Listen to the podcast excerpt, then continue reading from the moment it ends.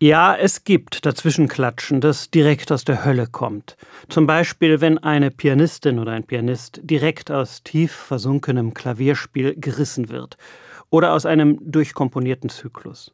Und dann muss dieser arme Mensch sich in verzweifelter Hast verbeugen, um bloß so schnell wie möglich zurück in den Tunnel zu kommen und weiterspielen zu können. Das schlimmste Reinklatschen überhaupt aber ereignet sich oft in Tschaikowskis Pathetik, wenn sofort nach dem effektvollen Schluss des sich überschlagenden Scherzo-Marsches ein Riesenapplaus losbricht und der Sturz ins totale Depri-Finale zerstört ist.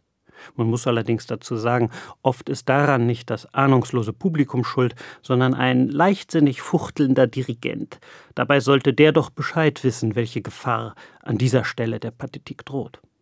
Aber was ich auch sagen möchte, ansonsten gehört für mich das vielgescholtene Klatschen zwischen den Sätzen zu den lässlichen Sünden. Ja, eigentlich ist es überhaupt kein Vergehen, sondern ganz sympathisch. Es gibt wirklich jede Menge unflätige Konzertstörungen, ruchloses Rumhusten, fieses Geflüster, hundsföttisches Handyfilmen. Aber fröhliches, dankbares oder begeistertes Klatschen nach einem herrlichen Heidenallegro, einem mirakulösen Mozart-Adagio, einem beißenden Beethoven-Scherzo? Zu deren Lebzeiten war das ja noch gang und gäbe. Aber auch bei Brahms, Bruckner oder Mahler stört es mich kein bisschen.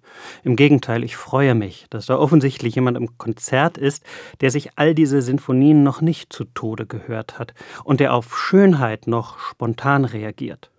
Das Klatschverbot gehört für mich zu den starren Regeln im klassischen Konzertleben, die sinnlos überkandidelt sind. Der Geiger Daniel Hope hat mal einen Wegweiser für Konzertgänger geschrieben, der den Titel trägt Wann darf ich klatschen?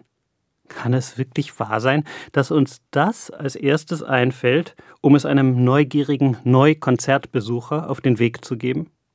Manchmal würde ich mir wünschen, es würde sogar mitten in einem Satz nach einem grandiosen Solo geklatscht, wie im Jazz. Grund dafür gäbe es oft genug. Das Klatschen, weil es einem gefallen hat, ist eine wunderbar natürliche Reaktion.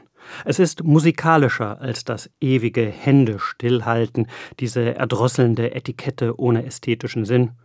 Ich glaube, es würde auch uns total ausgebufften Konzertgängern öfter mal gut tun, von der Unbefangenheit derjenigen Hörer zu lernen, die die Regeln nicht kennen.